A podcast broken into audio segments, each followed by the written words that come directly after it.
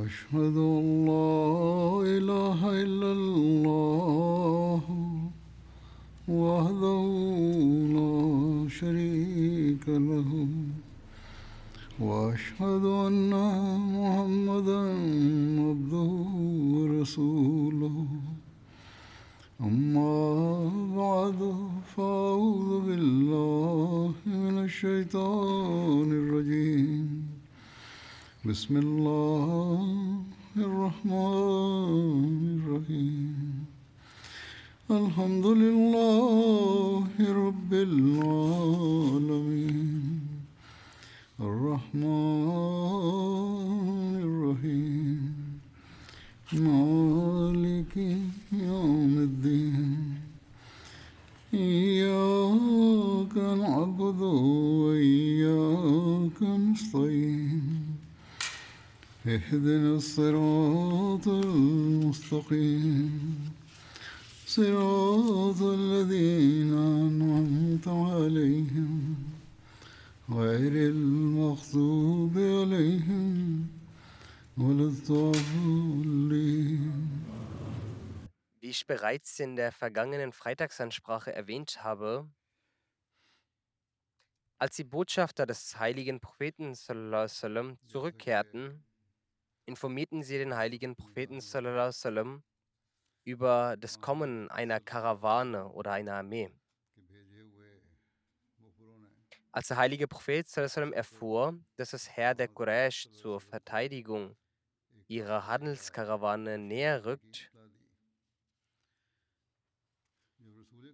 so beratschlagte sich der heilige Prophet wasallam mit seinen Gefährten.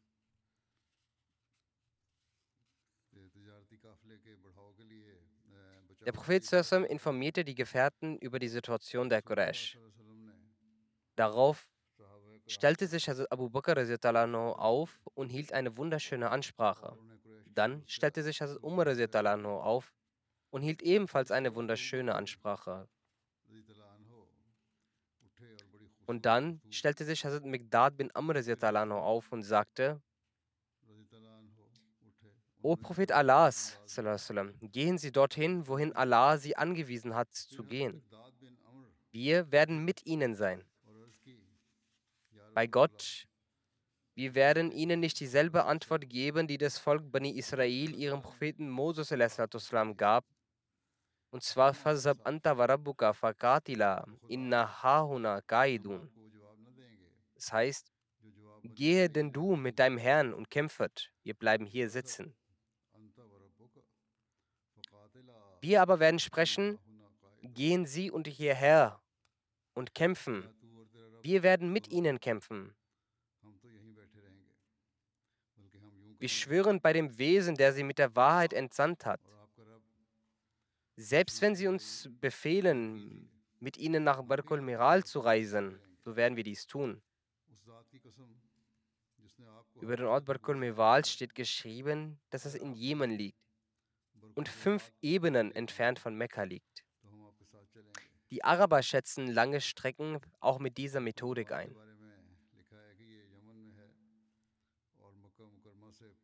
Die Gefährten sagten dann weiter, wir werden mit ihnen gemeinsam gegen den Feind kämpfen, bis sie dort ankommen. Der heilige Prophet lobte sie mit anerkennenden Worten und betete für sie.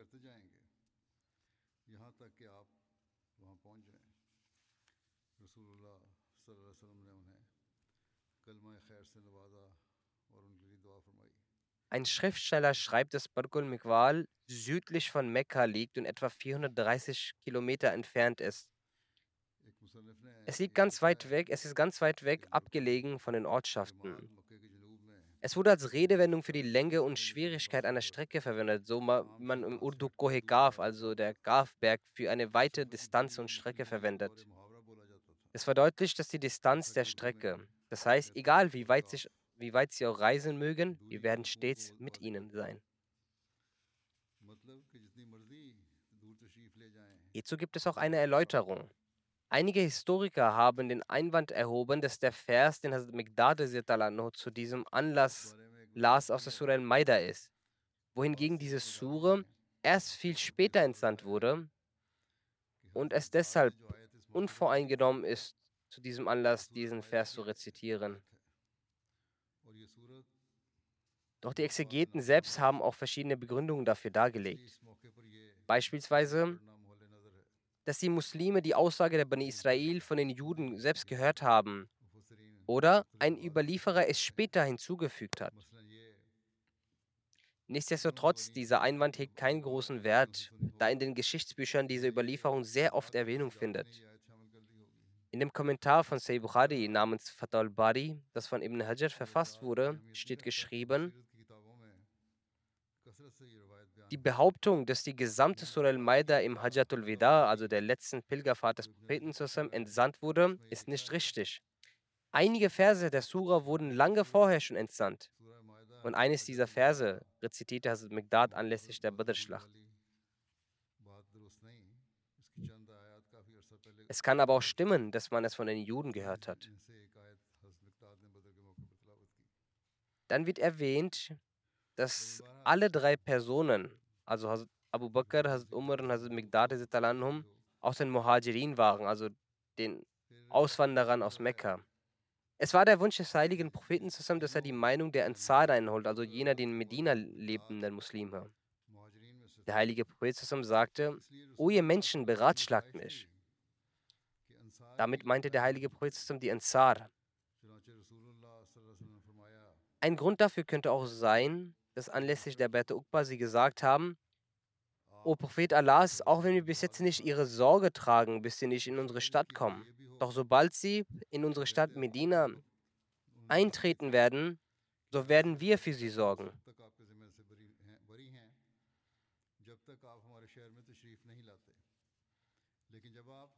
Wir werden sie vor all jenem beschützen, vor dem wir auch unsere Frauen und Kinder beschützen.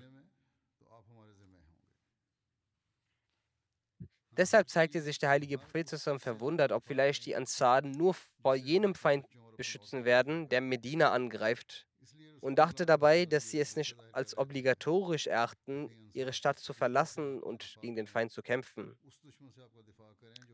Doch als der heilige Prophet zusammen dies wiederholte, sagte Saad bin Muad zu ihm, O Prophet Allahs, es sieht danach aus, als würden sie nach unserer Meinung fragen.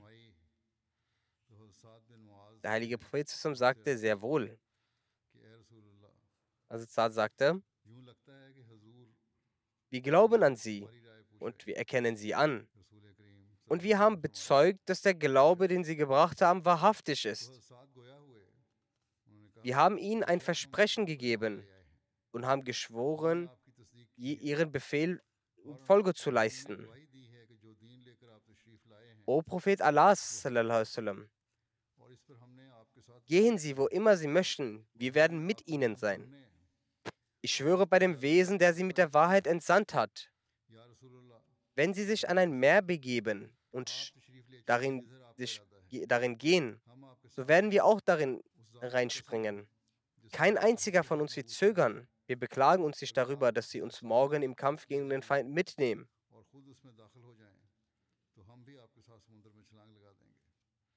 Wir sind geduldig im Kampf und loyal im Kampf gegen den Feind. Wir sind uns sicher, dass Allah uns durch ihnen solche Taten zeigen wird, durch sie, sie, der Prophet Augentrost erlangen werden. Nehmen Sie uns mit den Segnungen Allahs mit. In einer Überlieferung von Say Muslim wurden diese Worte Hazrat Saad bin Ubadah zugeschrieben. Doch aus den meisten Überlieferungen gehört hervor, dass Hazrat Saad bin Ubadah an der Schlacht von Badr nicht teilnahm. Die Historiker haben daraus entnommen, dass eventuell zweimal die Gefährten um Rat gefragt wurden. Das erste Mal, als der Prophet zusammen in Medina über die Karawane erfuhr und Hazrat Ubadah diese Ansprache hielt. Und das zweite Mal, als der Prophet zusammen auf einer Reise war und sich beratschlagen ließ und Saad bin Moaz dies sagte. Das sind die verschiedenen Kommentare, die die Kommentatoren verfasst haben. Es stimmt aber, dass es Saad bin Mord dies sagte.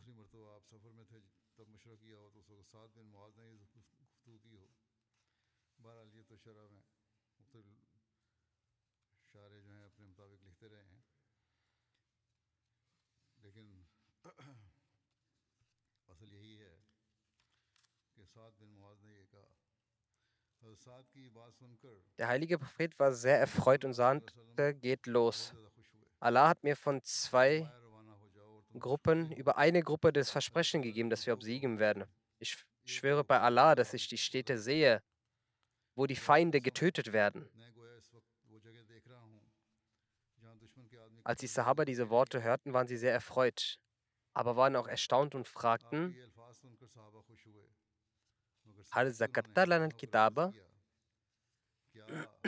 das heißt, O Prophet Allahs, wenn sie schon vorher über die Armee der Quraysh wussten, wieso haben sie uns in Medina schon nicht äh, darüber informiert, dass wir gegen eine Armee kämpfen werden, damit wir uns vorbereitet haben? Trotz dieser Botschaft und der Beratschlagung und der Kunde des heiligen Propheten, dass über beide Gruppen eine die Muslime besiegen werden, so wussten die Muslime immer noch nicht genau, dass sie gegen welche Armee sie kämpfen werden. Und sie gingen davon aus, dass sie gegen eine der Machtherren zu kämpfen haben und waren erfreut oder hatten den Wunsch gehegt, eher gegen die Handelskarawane zu kämpfen, da diese schwächer ist. Also Muslim oder sagt, als während der Schlacht von Badr die Schlacht äh, außerhalb von Medina stattfinden sollte, sammelte der heilige Prophet alle Gefährten und sagte, O ihr Menschen, beratschlagt mich, weil mir in Kenntnis gesetzt wurde, dass wir nicht nur gegen die Handelskarawane kämpfen werden, sondern gegen das Heer der Mekkaner. Einer nach den anderen der Muhajirin gab seinen Ratschlag und sagte, O Prophet Allahs, kämpfen Sie ruhig, wir werden mit Ihnen sein. Doch jedes Mal, Nachdem einer der Muhajir seine Meinung gab und sich saß, sagte der heilige Prophet zusammen, O ihr Menschen, beratschlagt mich. Der heilige Prophet dachte darüber nach, dass die Muhajirin zwar ihren Vorschlag geben, aber die eigentliche Frage gilt an die Ansar. Und die Ansar waren deshalb ruhig, weil die Kämpfenden ja aus Mekka waren. Sie waren der Meinung, wenn wir jetzt sagen, dass wir bereit sind, gegen die Mekkaner zu kämpfen, dann würden die Muhajirin vielleicht es nicht gutheißen. Und sie würden vielleicht denken, dass diese Menschen unsere Brüder töten möchten und davor voranschreiten. Als der heilige Prophet aber immer wieder danach fragte, O ihr Menschen, beratschlagt mich, dann stand ein Ansari auf und sagte, O Prophet Allahs, sie bekommen ihre Ratschläge. Einer nach dem anderen der Muhajirin steht auf und gibt seinen Ratschlag und sagt, dass sie kämpfen sollen. Aber sie fragen immer wieder danach, dass, O ihr Menschen, beratschlagt mich. Daraus wird ersichtlich, dass sie von uns Ansar einen Ratschlag möchten. Der heilige Prophet sagte, das stimmt, das war die Bedeutung. Er sagte, O Prophet Allahs, wir waren bis jetzt deshalb ruhig, weil wir Angst davor hatten, dass vielleicht unsere Muhajir-Brüder dadurch besorgt wären. Hätten wir gesagt, dass wir bereit sind zu kämpfen, so könnte es sein, dass sie vielleicht im Herzen diesen Gedanken heben, dass sie unsere Brüder und Familienmitglieder töten möchten. Der Ansari sagte, O Prophet Allahs, vielleicht deuten Sie auch auf die Bette Akbar hin, in der wir versprochen hatten, dass wenn in Medina ein Feind, der eingreifen wird, dann werden wir sie unterstützen. Und wenn ein Kampf außerhalb Medinas stattfindet, dann sind wir nicht verpflichtet zu kämpfen. Der Prophet zusammen bejahte dies.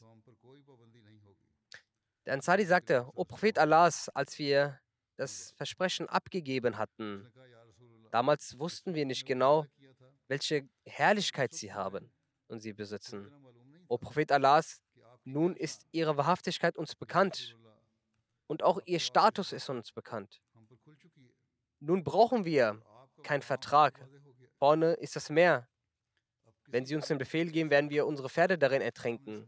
Und wenn es zum Kampf kommt, dann sprechen wir, schwören wir bei Allah, wir werden auch rechts von ihnen kämpfen, auch links von ihnen, auch vor ihnen und auch hinter ihnen werden wir kämpfen und der Feind wird nicht bis zu ihnen hineingelangen, solange er nicht über unsere Leichen hinweg zu ihnen kommt.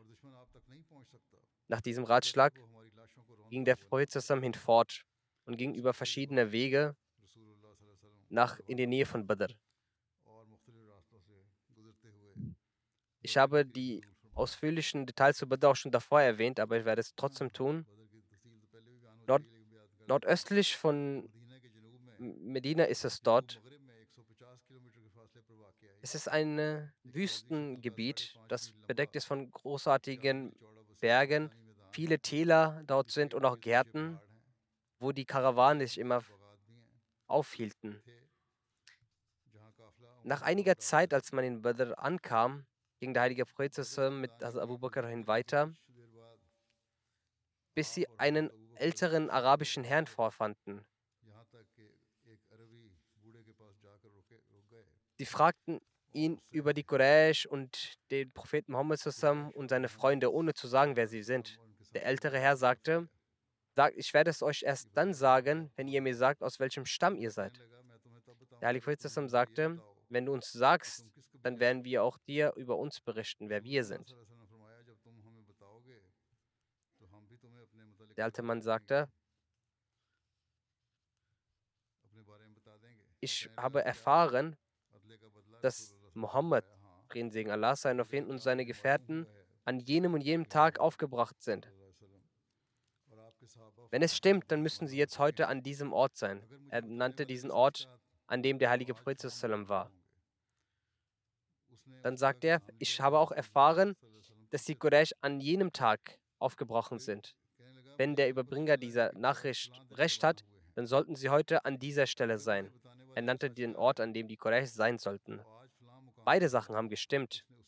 Als er dann Informationen gab und fragte, von wo ihr seid, antwortete der heilige Prophet, wir sind vom Wasser. Dann ging der Prophet fort weg von ihm. Er sagte, was meint ihr mit, ihr seid vom Wasser? Seid ihr aus dem Wasser von Irak, den Quellen Iraks?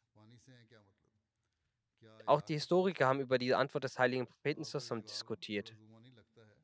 Unsere Recherchen haben verschiedene Historiker rausgesucht, welche Quellen sie gegeben haben. Ich werde das zusammenfassend erzählen. Die Historiker haben gesagt, dass es den Anschein erweckt, dass der heilige Prophet nicht rechtmäßig geantwortet hat. Die Schriftsteller haben geantwortet, dass auch der Prophet keine falsche Antwort gegeben hat.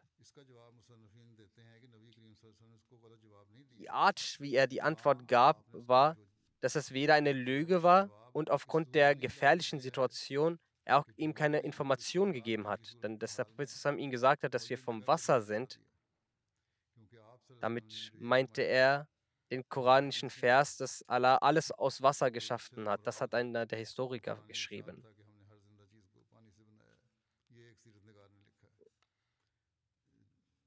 Einer sagt, dass es die Art und Weise der Araber war, dass dort, wo die Menschen lebten, haben sie sich gerne, äh,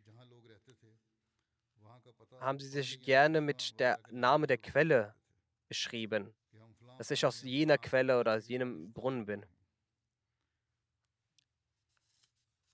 Eine Antwort kann auch sein, dass der heilige Prophet, dass der heilige Prophet ihm von der Quelle von Badr äh, berichtet hat, wo sein, die Armee Halt gemacht hat, aber in dieser Art es gesagt hat, sodass der ältere Herr dachte, dass der Prophet aus Irak ist.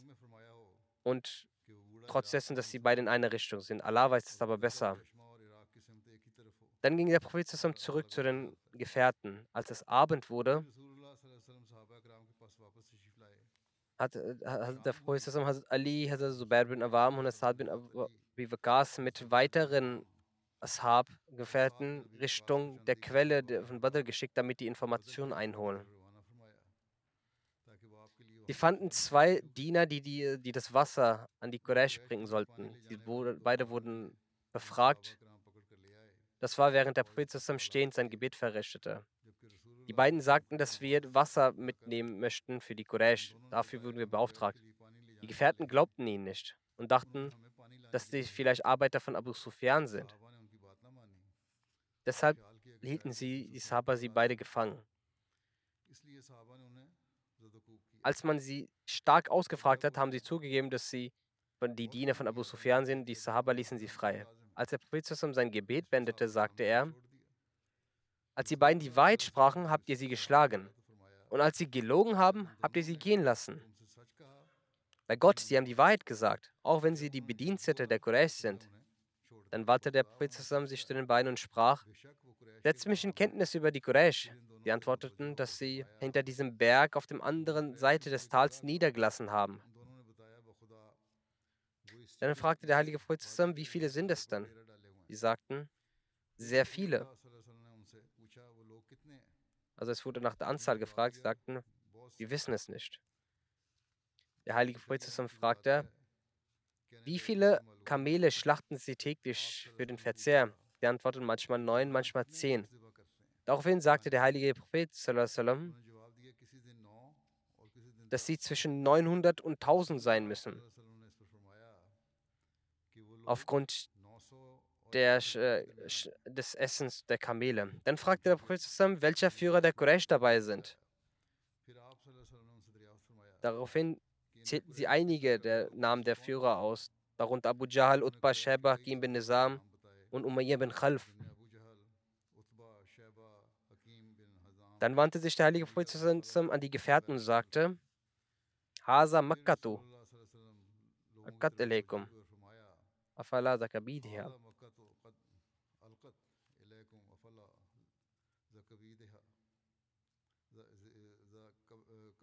Mekka hat die Stücke seiner Leber vor euch gelegt. Also Mr. Bashir Mitzab schreibt diesbezüglich. Der Prophet sprach zu den Gefährten.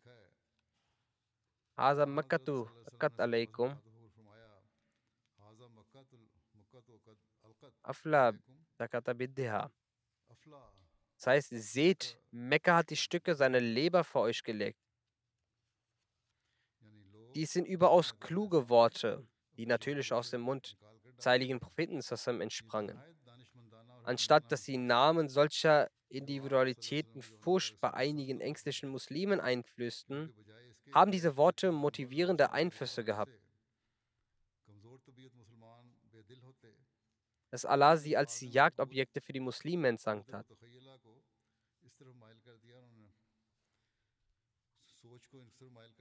Dann bewegte der Prophet sein Herr vorwärts, damit sie vor den Götzendienern zur Quelle gelangen konnten und Oberhand über sie gewinnen konnten. Letztendlich kam der Prophet zur Isha-Zeit an die naheliegendste Quelle zum Ort Badr an.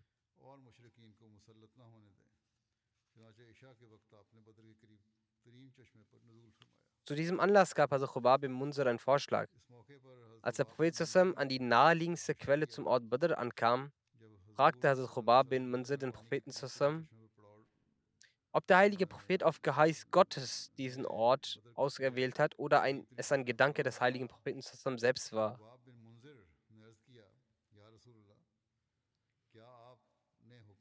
Der heilige Prophet sagte, dass dies nur mein Gedanke und ein Kriegszug sei. Dann sagte Herr Chubab, dass dies kein idealer Ort ist und sie an einer solchen Quelle sich niederlassen sollten, die noch näher an die Quraysh gelegen ist. Alle anderen Quellen sollten geschlossen werden und wir sollten ein Fass mit Wasser füllen. Dann sollten wir in die Schlacht ziehen, damit die Gegner keinen Zugang zum Wasser haben.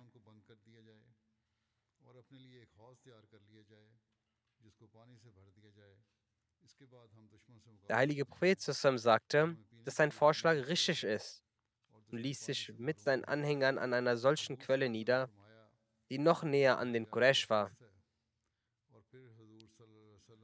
Alle anderen Quellen wurden, wie gesagt, gefüllt.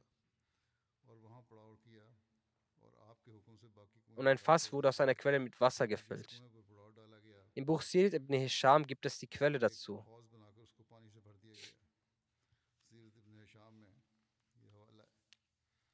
Nachdem dieser, der Ort ausgewählt wurde, stellte sich nun die Frage, wo sich der Prophet zusammen niederlassen sollte. Gemäß Saad bin Moas, dem Führer des Stammes Aus, haben die Gefährten einen Bereich im Schatten des Feldes ausgewählt.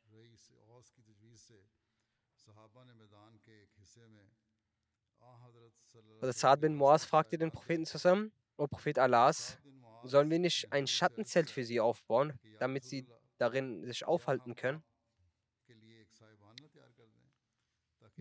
Diesbezüglich wurde die Erklärung von der Bashir Mitzah bereits erwähnt, doch es ist wichtig, sie auch hier nochmals zu erwähnen. Der Vorschlag von Saad bin Wars, nachdem ein Ort für die Errichtung eines Lagers aufgewählt worden war, wurde auf Vorschlag von Saad bin Moas, dem Häuptling der Aus, ein Zelt für den heiligen Propheten zusammen an einer Seite des Feldes vorbereitet. Saad band das Reittier des heiligen Propheten dicht an das Zelt und sagte, O Gesandter Allahs, nehmen Sie in diesem Zelt Platz und wir werden den Feind bekämpfen im Namen Allahs. Wenn Allah uns den Sieg gewährt, dann ist dies unser größter Wunsch. Sollte sich aber Gott behüte die Sache zum Schlechten wenden, dann nehmen, nehmen sie ihr Reittier und erreichen sie Medina auf jede erdenkliche Weise. Dort werden sie unsere Brüder und Verwandten finden, die in Liebe und Aufrichtigkeit uns nicht nachstehen. Da sie jedoch nicht wussten, dass in diesem Feldzug ein Krieg konfrontiert werden würde, sind sie nicht mitgekommen, sonst wären sie niemals zurückgeblieben. Wenn sie aber sich von der Situation informiert werden, dann werden sie bereit sein, ihr Leben zu geben, um sie zu beschützen.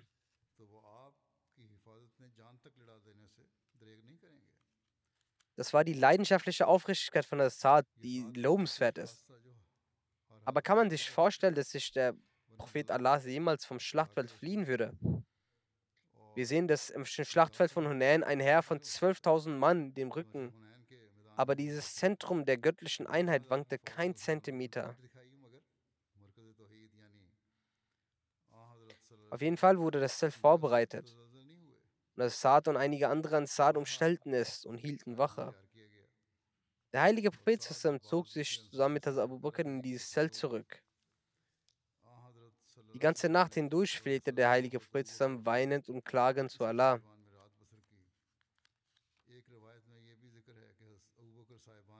Es heißt auch, dass der Abu Bakr mit seinem Schwert dort wartete. Es steht geschrieben, dass von der gesamten Armee nur der heilige Prophet der einzige war, der die gesamte Nacht wach blieb. Also Muslim schreibt diesbezüglich, als die Gefährten den Ort Badr erreichten, grenzten die Gefährten eine erhöhte Stelle für den Propheten auf. Dann fragten sie sich gegenseitig, wer das schnellste Kamel besitze. So wurde das schnellste Kamel an das Zelt des heiligen Propheten zusammen festgebunden. Als der heilige Prophet das sah, fragte er, was das soll. Menschen antworten, O Prophet Allah, wir sind wenige. Der Gegner ist einer sehr hohen Anzahl. Wir befürchten, dass wir hier alle sterben könnten. Wir haben keine Angst vor unserem Tod. O Prophet, wir fürchten uns nur um sie, sodass sie nicht verletzt werden. Wenn wir sterben, wird der Islam nichts verlieren. Doch mit ihnen ist der Islam verbunden. Dafür ist es wichtig, dass wir für ihre Sicherheit sorgen. O Prophet Allahs, als Abu Bakr haben wir für ihre Sicherheit bestimmt. Und dies ist ein überdurchschnittlich schnell, schnelles Kamel. Sollte es also dazu kommen, dass wir einer nach dem anderen sterben sollten, dann steht dieses Kamel zur Verfügung, mit dem sie nach Medina gelangen können. Und kommen sie in Mekka, äh, Medina an. Dort gibt es auch weitere Brüder von uns. Ihnen war nicht bekannt, dass äh, eine Schlacht stattfinden wird. Wenn sie das wüssten, werden sie auch daran teilnehmen. Geben Sie zu ihnen, diese werden sie beschützen und sie vor dem Feind bewahren. Prophet würde dies sicherlich nicht akzeptieren, aber es war die Leidenschaft der Gefährten, welche hier zum Vorschein kam.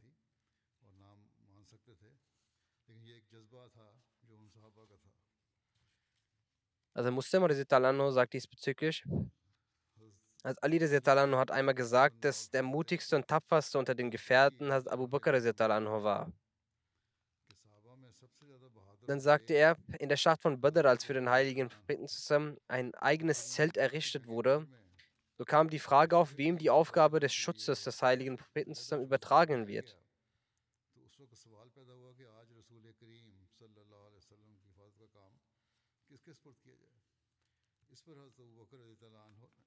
Daraufhin nahm Abu Bakr sofort ein bloßes Schwert und stand auf und er hat an diesem sehr gefährlichen Moment mit viel Tapferkeit die Pflicht von seinem Schutz erfüllt. So sind die Quraysh am frühen Morgen von ihrem Platz vorangeschritten. Als der heilige Prophet diese sah, so sagte er, O Allah, die Quraysh sind gekommen, um in Stolz und Hoch mit, mit dir und deinem Propheten zu kämpfen. das Versprechen der Hilfe von dir, welches du mir gegeben hast, so erfülle es und vernichte diese heute. Unter den Ungläubigen hat der heilige Prophet Utbah bin Rabia auf einem Kamel unterwegs gesehen. Der heilige Prophet sagte, wenn bei einem dieser beiden etwas Gutes ist, dann bei diesem mit dem roten Kamel. Wenn sie auf diesen hören, so werden sie auf den geraden Weg kommen.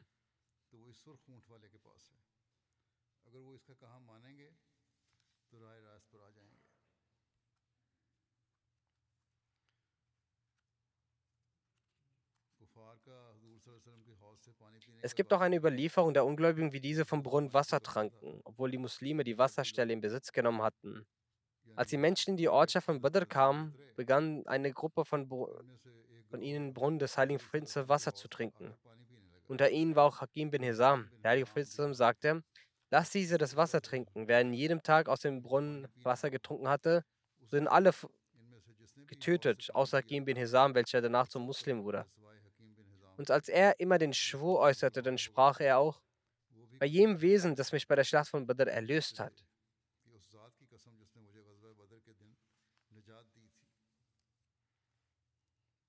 Darüber, wie bei dem Krieg die Reihen begradigt wurden, steht geschrieben, Morgens, bevor die Quraysh kamen, hat der heilige Prophet die Reihen der Gefährten begradigt. Der Prophet stellte die Reihen mit den Pfeilen auf. Er zeigte damit an, nach vorn oder nach hinten zu rücken, bis diese gerade wurden.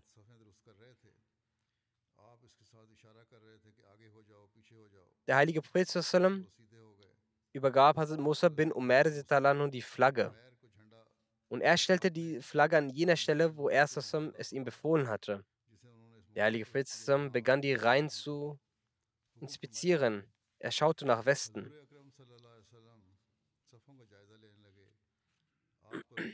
In dieser Zeit, als der heilige Prophet die Reihen richtete, erfahren wir von einer merkwürdigen Begebenheit, welche von Hazrat bin Razia ist, wodurch die Liebe des heiligen Propheten ersichtlich wird.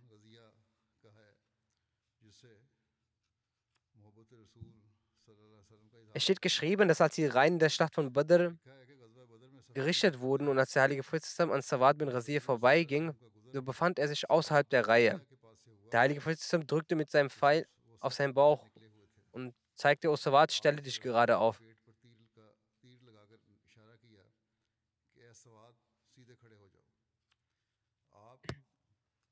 Also Sawad sagte, O Prophet Allah, sie haben mir Leid zugefügt. Sie wurden von Allah mit Gleichbehandlung und Gerechtigkeit gesandt. Geben Sie mir eine Entschädigung dafür. Sie haben den Pfeil auf meinen Bauch gedrückt. Ja, der Prophet hob das Tuch von seinem Bauch auf und sagte, nehme deine Rache. Als Sawad umarmte ihn und begann, seinen Körper zu küssen. Der heilige Prophet fragte, O Sawad, wieso hast du das getan? Er antwortete, O Prophet Allahs, Sie sehen, was für eine Zeit es ist. Es ist Kriegszeit. Ich weiß nicht, ob ich am Leben bleiben werde oder nicht. Ich hatte nur den Wunsch, dass sich die letzten Momente von mir mit Ihnen vergehen, dass diese so vergehen, dass mein Körper Ihren Körper berührt. Der Prophet betete Gutes für ihn. Das waren die Szenarien der Liebe und Zuneigung. Ich werde inshallah das Übrige später erwähnen. Und möchte auch einige Verstorbene erwähnen. Einer von ihnen ist Herr Gari Muhammad Ashik Saab, welcher der Lehrer der Jami Ahmadiyya war. Und er war auch zuständig für das Madrasatul Hifz, beziehungsweise er war der Direktor gewesen. Er ist in den vergangenen Tagen im Alter von 85 Jahren verstorben in der Rajiun. Er war durch die Gnade Allahs ein Musi. Garish Ashik Saib hatte, nachdem er den Heiligen Koran auswendig gelernt hatte und nachdem er die Regeln der Rezitation erlernt hatte, aber noch bevor er die Ahmadiyyat annahm, in verschiedenen Orten von Pakistan in den Schulen der Ahl Hadith die Möglichkeit kaum zu lehren und zu lernen. Er hatte selbst das Bett abgelegt. Gadi Ashik Saab war unter den Ahl Hadith Denkschule, bevor er Ahmadi wurde. Gadi Saab hat selbst über sich geschrieben, er hat ein Buch schreiben lassen und sagt, Es ist eine Begebenheit von 1997, als ich in Karachi war. Da war ich in der Gesellschaft von einigen Freunden, die Gelehrte waren. Ich ging oftmals zu ihnen hin. Ich las dort die Zeitung. und mit einigen Gelehrten saß ich in Sitzungen. Eines Tages saß ich dort und las die Zeitung, als ein Freund, der ein Buch des Versen Messias gelesen hat, sagte, es ist ja ein Wunder. Ich fragte ihn, was ist denn so wunderbar? Er sagte, unsere Gelehrten haben die Auffassung von der Abrogation von verschiedenen Versen, wobei Mirza Ghulam Qadian sagt, dass nicht einmal ein Punkt des heiligen Koran annulliert werden kann. Gadisab sagt, dass, ich da, dass es damit mein Interesse geweckt hat. Er sagte zu sich, dass er darüber nachforschen wolle, ob die Ahmadiyyat wahr oder falsch ist. In seiner Biografie ließ er es weiter schreiben. Eines Tages bin ich nach dem Namaz zu Ahmadiyya Hall in Karachi gegangen, um über die Ahmadiyya mehr zu erfahren. Ich traf dort auf einen Ahmadi und fragte ihn, dass ich einige Fragen habe und Informationen brauche. Bitte helfen Sie mir. Dort nahm ich eine Person von der Ahmadiyya Hal mit nach Hause und gab mir einige Bücher zum Lesen. Ich las diese Bücher und habe diese einem Gelehrten von meinen Freunden gezeigt und sagte, das ist doch der Islam. Der Gelehrte sagte, sie sind sehr gutgläubig, sie wissen nicht. Aber ich sage ihnen, dass die Auffassungen in den Büchern von Mirza Sab, die dort festgehalten werden, sind gemäß des Islam. Das sind die Bücher, welche er in seinen früheren Zeiten geschrieben hat. Aber die großen Bücher, die er später geschrieben hat, darin hat Mirza falsche Gedanken und Fakten geschrieben. Fulbright in dem Buch ist, das bereits in den Anfängen geschrieben wurde. Darin wurde der Islam beschrieben. Garisab ging dann zu jener Person, mit der er in Kontakt stand und äußerte, dass er ein großes Buch möchte. Die Person sagte, dass, äh, obwohl in den Büchern des Versen bis jetzt kein Widerspruch ist, da ist es die ersten oder letzten, die geschrieben wurden, welche Weisheit des Ahmadis war, wieso er nicht dieses große Bücher gegeben hat, Allah weiß besser. Also danach ist der Kontakt von Kaiser mit ihm abgebrochen. Danach, also laut eigener Erzählung von Karisab, erfährt man, dass ein sonderbarer göttlicher Beschluss in seinem Herzen eine Unruhe hervorrief und Gadisab an mehreren Gelegenheiten nach Rabwa zu gehen pflegte und dort die örtlichen Ahmadis kontaktierte. Er betete auch dafür und sah auch viele Träume. In einem dieser Traum sah er Ismau Sotus Sama, Ja al-Masih. Höret die Stimme des Himmels, der Messias ist da.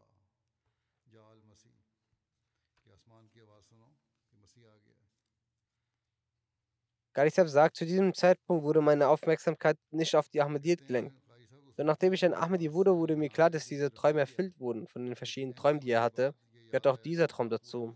Garisab schreibt, wenn ich auf die Begebenheiten in meinem Leben zurückblicke, dann denke ich, dass es allein Gottes Gnade war, dass meine Aufmerksamkeit immer wieder auf die Jamaat Ahmadi gelenkt wurde und ich Rechtleitung erfuhr.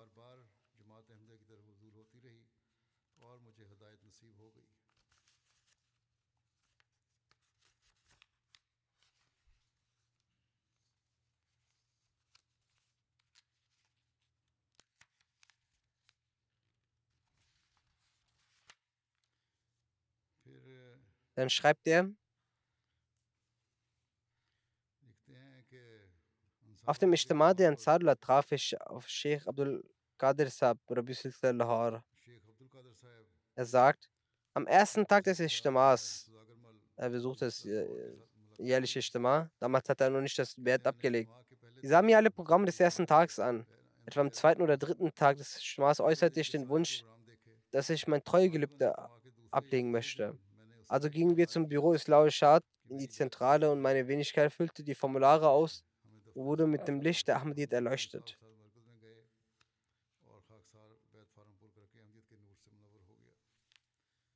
Nachdem er die Ahmadiyyat angenommen hat, musste er auch Schwierigkeiten ertragen.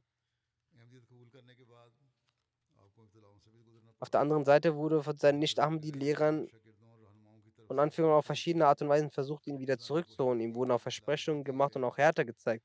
Gaisab sagt, Nachdem ich die Ahmadiyyat akzeptiert hatte, kamen einige Schwierigkeiten auf meinem Weg, doch Allah ließ mich standhaft bleiben und ich befolgte von ihm gegebenen Weg. Die Führung Allahs war vorhanden, deswegen konnte keine weltliche Versprechung mich vom geraden Weg abbringen. Mich gegen die Jamaat Ahmadi aufzuhetzen und zurück zur Jamaat Ahl zu bringen, wurde sehr stark versucht. Doch aufgrund der Farbe des Glaubens, die durch Gottes Gnade mich gefärbt hatte, blieben sie trotz vieler Versuche wertlos, folglos, mich zu tun. Sein Ehe fand mit einer Witwe statt, die bereits drei Kinder hatte. Er selbst hatte eine Tochter. Über seine Jamati-Aktivitäten steht geschrieben, er sagt, ich traf an einem Tag in der Moschee Sufi Khudabah Zedvi Sab und er sagte mir, dass Mirza Tane Sab, er war damals Charge für Waqfijid, ausrichten lassen hat, dass ich sie nach Rabwa mitbringen soll.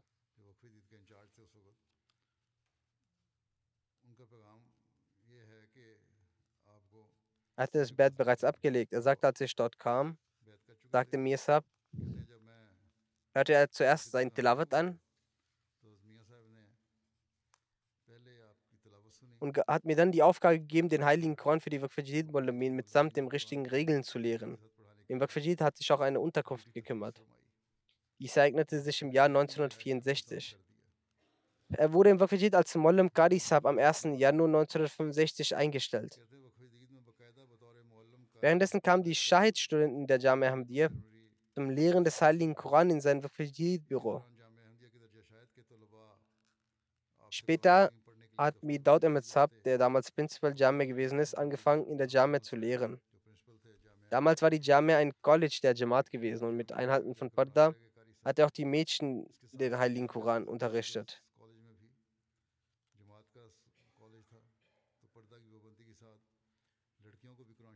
Im Januar 1969 ist er in Charge von der Hafiz-Klasse Rabwa Hafiz Shafiq verstorben. Prinzipal Jami Midat Umezat hat zu Hafsab gesagt, er soll ab und zu zum Unterricht kommen und den Unterricht leiten. Während dieser Tage fand der Unterricht in der Mubarak-Moschee statt. Auch ich erinnere mich daran, dass die Jungen dort saßen und den Koran lernten. Al-Khalifat Umesi der Dritte hat für die Hafiz-Klasse Qadi Sab als Verantwortlichen bestimmt und dazu geschrieben, er wird im Waqfijid lehren und auch der Hafiz-Glas lehren. So wurde er offiziell am 1. Juni 1971 für die Hafiz-Class eingestellt.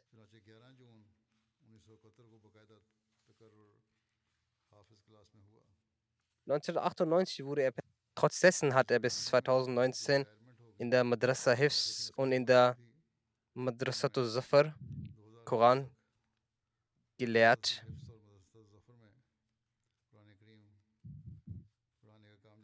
Anlässlich der Jalsa Salam 1964 erhielt er zum ersten Mal die besondere Möglichkeit, das Tilawat zu rezitieren.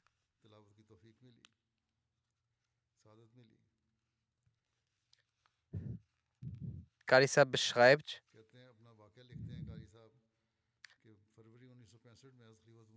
dass er die Möglichkeit hatte, mit dem dritten Khalifen eine Mulakat zu machen.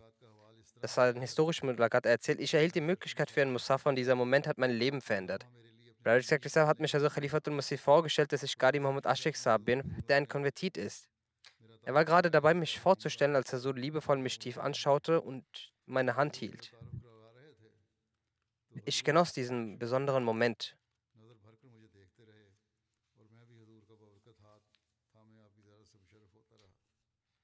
Während dem gesegneten Monaten Ramazan hatte er in der Mubarak Moschee 15 Jahre lang die Möglichkeit, das Namaz Dravi zu leiten. Abdul Malik Khan Sahib Nazar Islam Shad Markazir sagte einmal zu ihm, in der Mubarak Moschee werden sie für das Namaz Tajid und Namaz Dravi immer wieder zur Duty eingeteilt, weil Hazrat Khalifatul Masih der Dritte Rahimullah ihr Tilawat sehr mochte.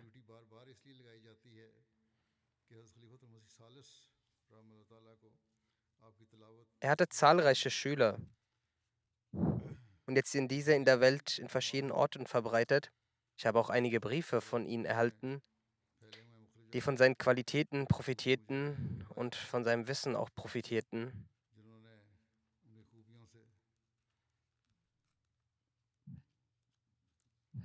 Sie berichten auch davon, möge Allah, der Mächtige, ihm einen hohen Rang im Paradies gewähren und in ihren Kindern und Nachfolgern seinem Wunsch entsprechend die Gebete und Aufrichtigkeit entwickeln.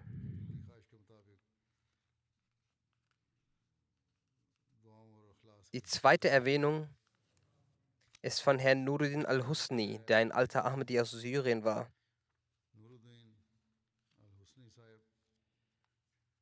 Heutzutage war er in Saudi-Arabien.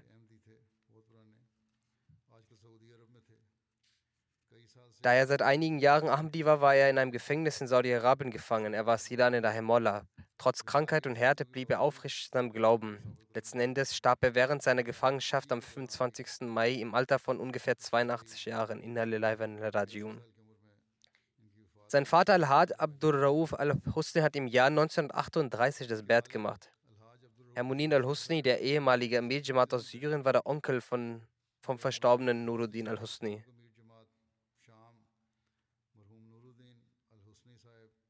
Der Verstorbene wuchs seit der Kindheit in einer Umgebung mit islamischer Ethik und der Liebe zum Khilafat auf. Er war 13 oder 14 Jahre alt, als sein Vater verstarb. Er hielt sich meistens in der Gesellschaft von Herrn Munir al-Husni auf und er lernte von ihm vieles über die Jamaat.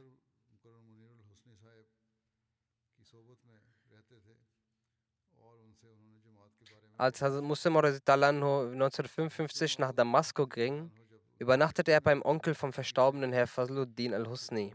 In diesen Tagen erhielt der Verstorbene einmal die Möglichkeit von Hazrat Muslim den heiligen Koran zu rezitieren. Er fastete regelmäßig. Montags und Donnerstags fastete er besonders. Er rezitierte den heiligen Koran sehr gerne und verpasste nie das Dajjat-Gebet. Bis zum letzten Tag seines Lebens im Gefängnis blieb er bei seinem Glauben und blieb standhaft mit der Jamaat. Er glaubte daran, dass die Hilfe Allahs, des Allmächtigen, nahe ist. Er sagte das jedem seiner Gefängnisinsassen. Und dann verblieben ist seine Witwe, Ehefrau, verwitwete Ehefrau, die keine Ahmadi ist. Aber sie war ihrem Mann gegenüber sehr treu stets. Und während seiner Gefangenschaft leistete die Frau große Opferbereitschaft. Er hinterlässt drei Söhne. Herr Abdul Rauf Husni, Herr Mohammed Moaz al-Husni und Herr Fawaz al-Husni. Er hat auch eine Tochter, Zainul Husni, auch Enkel und Enkelin hat er. Alle sind durch die Gnade Allahs aufrichtige Ahmadis. Der Sohn des Verstorbenen, Herr Morselustig, schreibt, mein Vater wollte, dass wir alle Geschwister mit voller Überzeugung in die Jamaat eintreten. Und Alhamdulillah, wir haben mit vollem Glauben das Bert gemacht.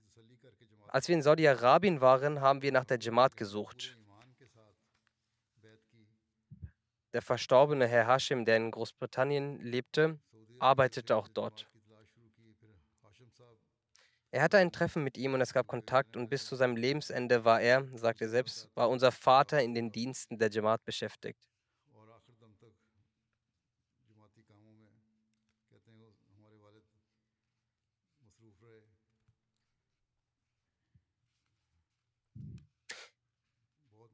Er war sehr liebenswürdig.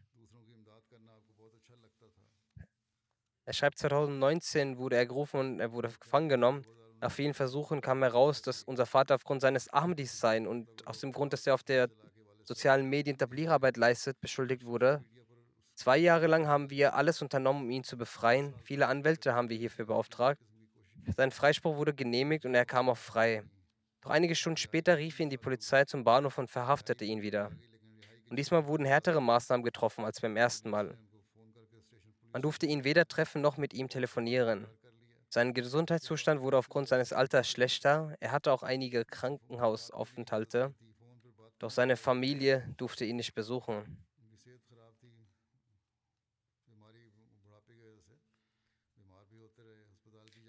Sein ältester, älterer Sohn Abdurrauf, welcher in Kanada lebt, schreibt, dass er sehr viel Liebe und Vertrauen für die Jamaat hegte und in seinem Glauben standhaft war. Und der Sohn erwähnt nochmal die Aufrichtigkeit und die Gebete seines Vaters.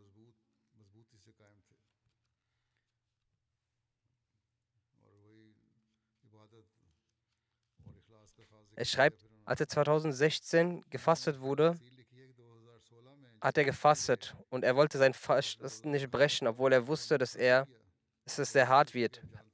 Als der Beamte ihm Wasser gab, lehnte er dies ab und was er fastete. Dann bat er um Erlaubnis, das Gebet zu verrichten.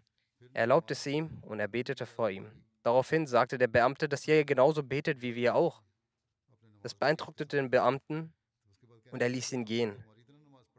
Doch im Dezember 2019, ohne einen Grund zu nennen, wurde er erneut verhaftet und in diesem Zustand starb er. Inna lillahi. Möge Allah ihm Gnade erweisen und barmherzig zu ihm sein und seine Ränge erhöhen und seine Kinder auch seinen Taten folgen lassen. Nach dem Gebet werde ich auch das Janaza-Gebet verrichten.